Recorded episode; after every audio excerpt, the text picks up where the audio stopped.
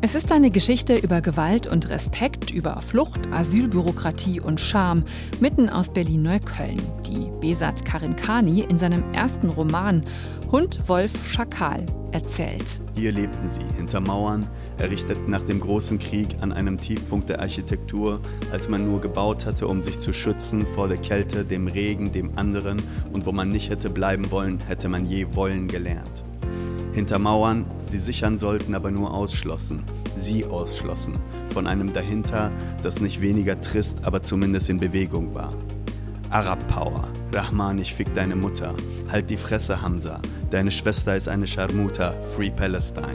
Eingeritzt in den Putz, hing mehr Pathos an den Mauern als an Uniform von Dritte Weltgenerälen.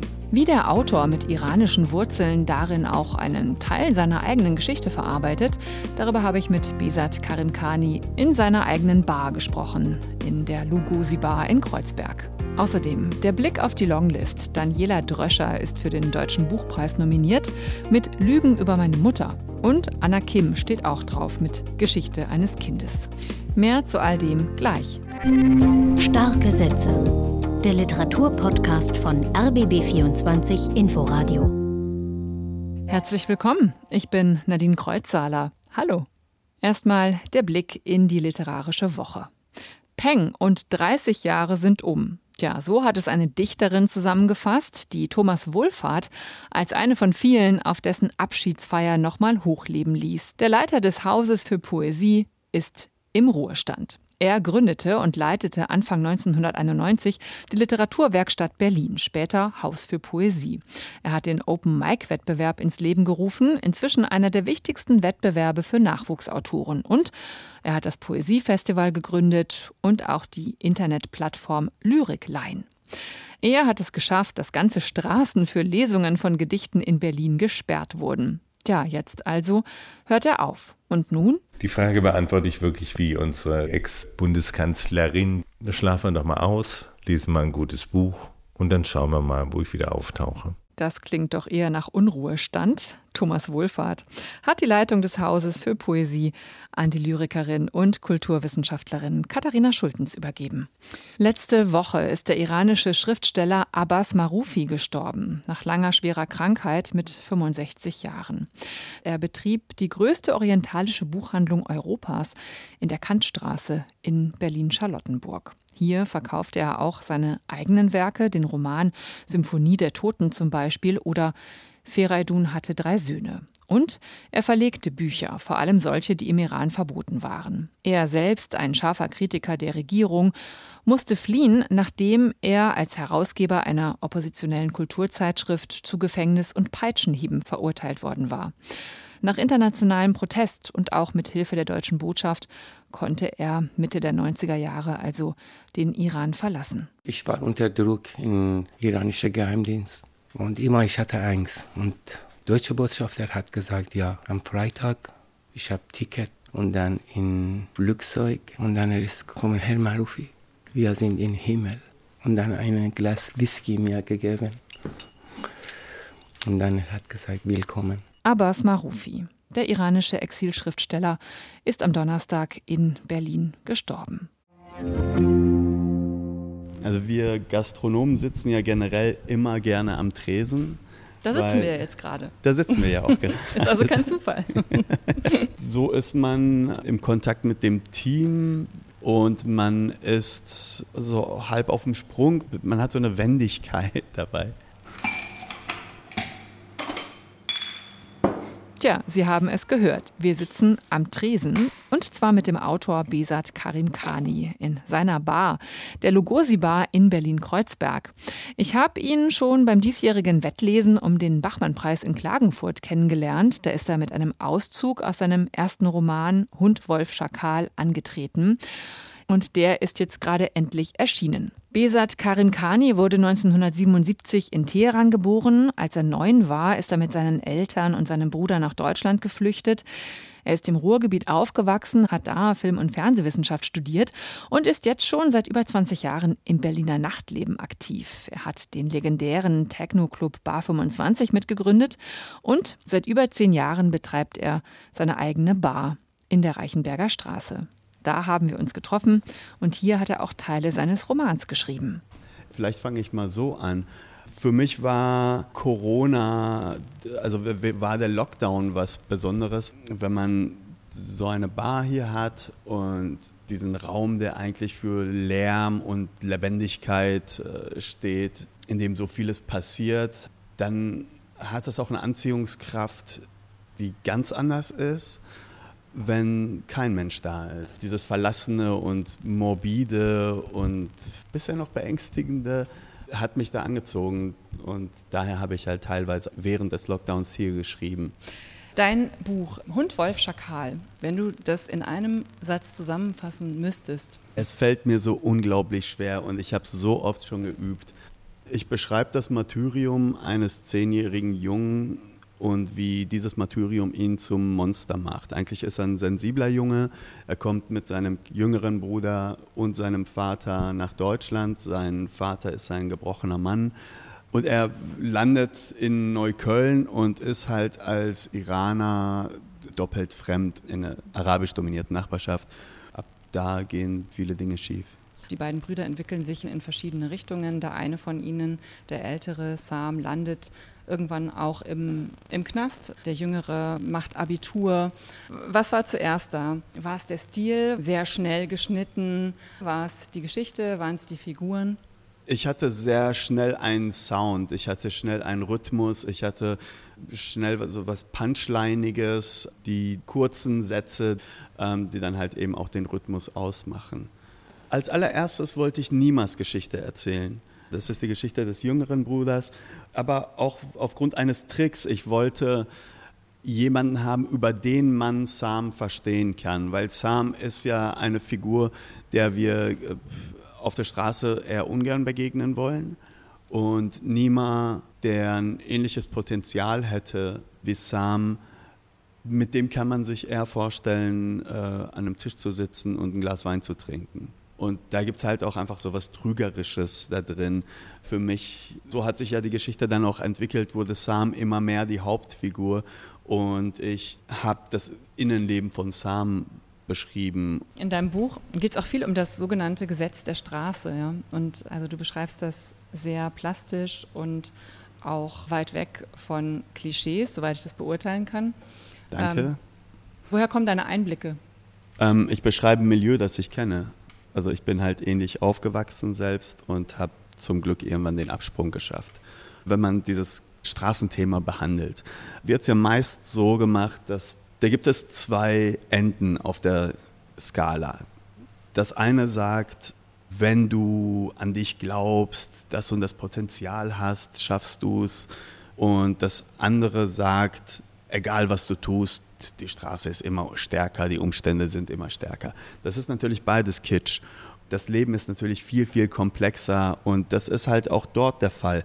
Insofern ist auch, für mich ist der jüngere Bruder die negativer besetzte, weil er opportunistisch ist, weil er mehr Glück gehabt hat, weil beinahe alle Türen, die ihm aufgemacht worden sind, etwas gekostet haben, aber meist nicht ihn. Sam macht ihm ja. die Türen auf, kann aber selbst nicht durch diese Türen durchgehen. Also ich finde, Sam ist die würdevollere Person.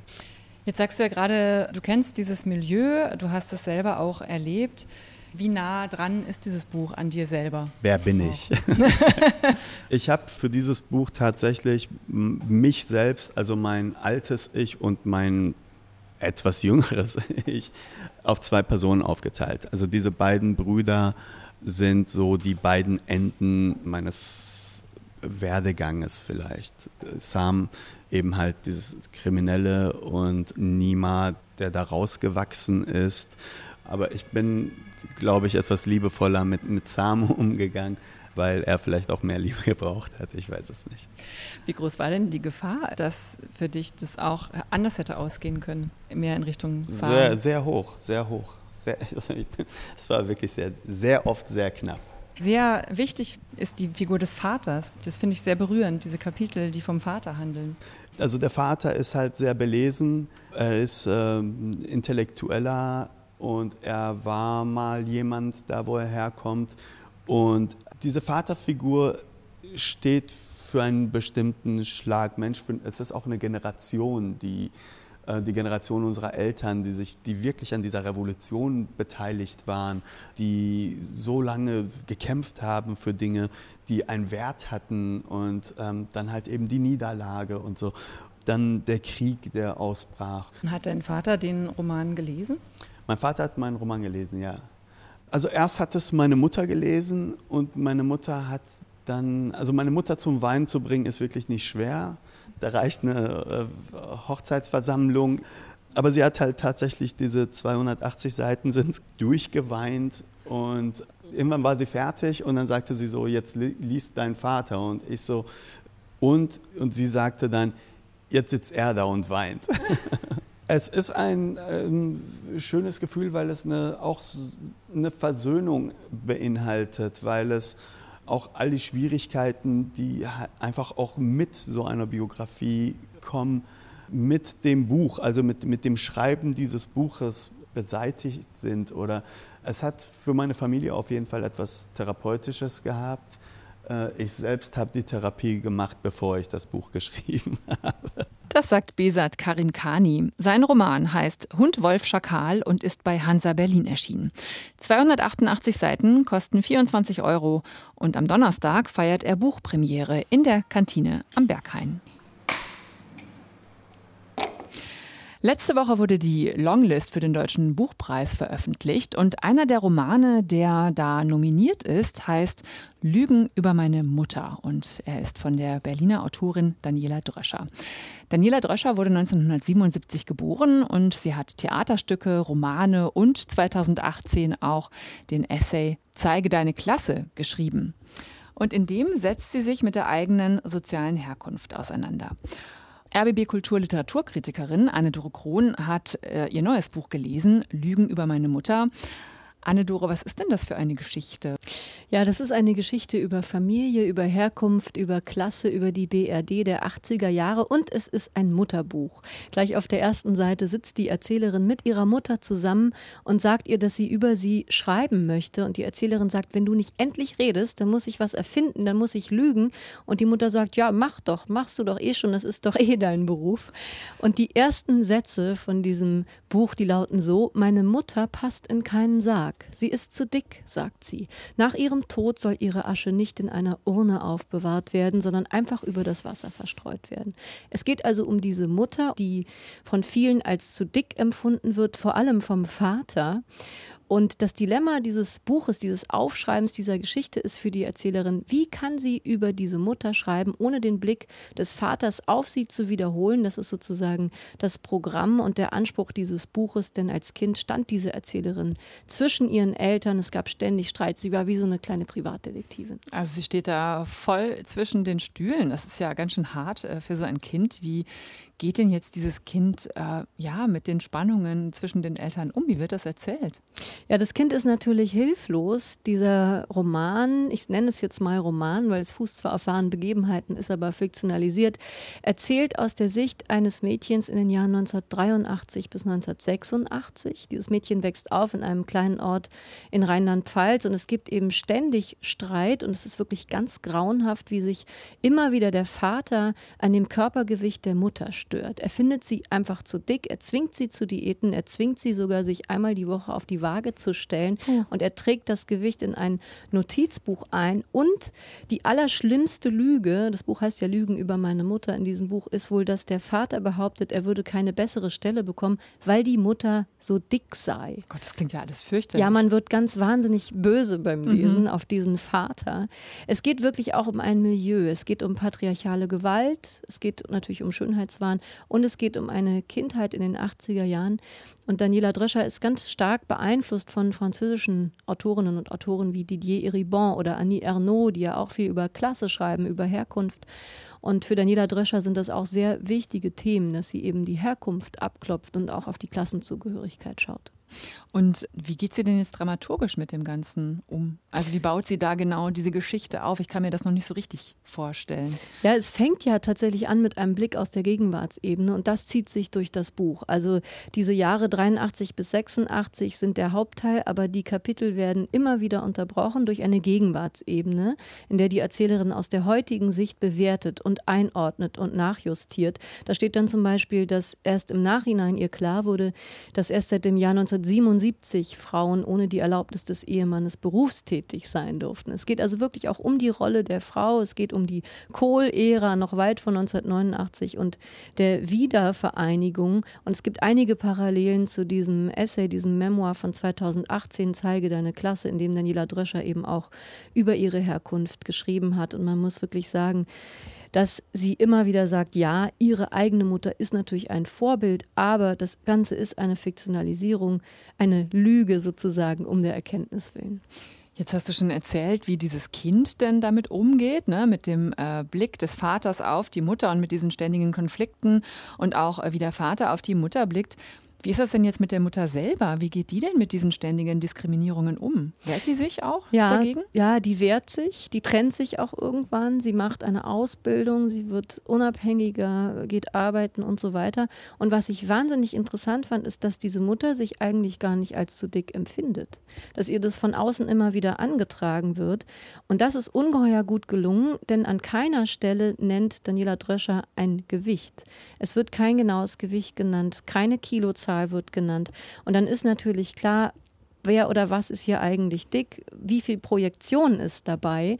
Das macht das Buch auch sehr modern. Also zum Glück gibt es ja heute ein bisschen andere Diskurse, diese Body Positivity Diskurse, Models, die nicht alle gleich aussehen.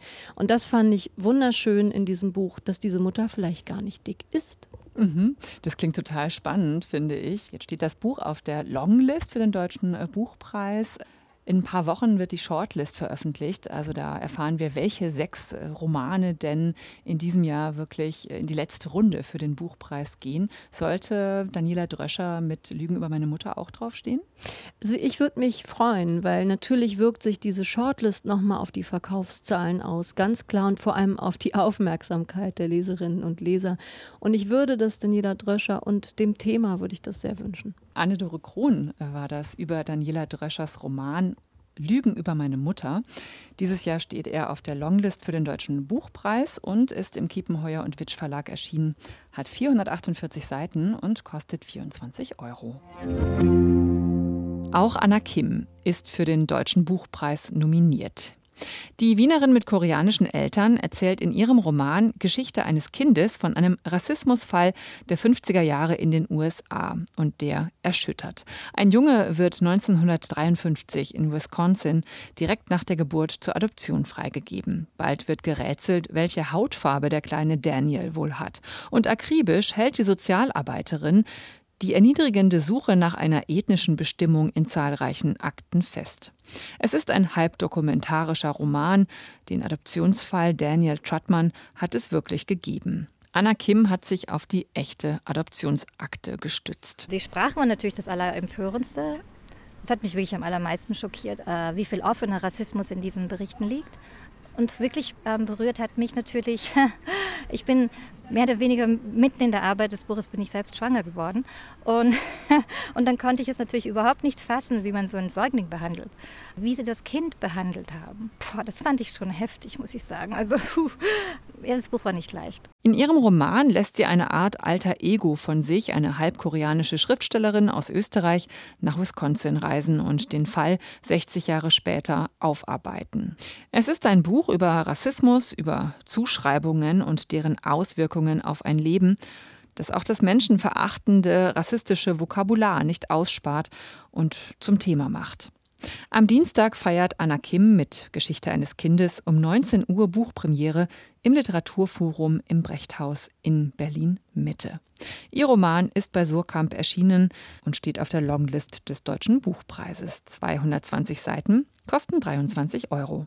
Und den ersten Satz daraus gibt's heute als letzten mit auf den Weg. Im Jänner 2013, kurz nachdem Barack Obamas zweite Amtsperiode begonnen hatte, reiste ich in den mittleren Westen der USA, nach Wisconsin. Ich bin Nadine Kreuzhaler. Tschüss, einen schönen Tag noch. Und bleiben Sie stark. Starke Sätze. Der Literaturpodcast von RBB24 Inforadio. Wir lieben das Warum.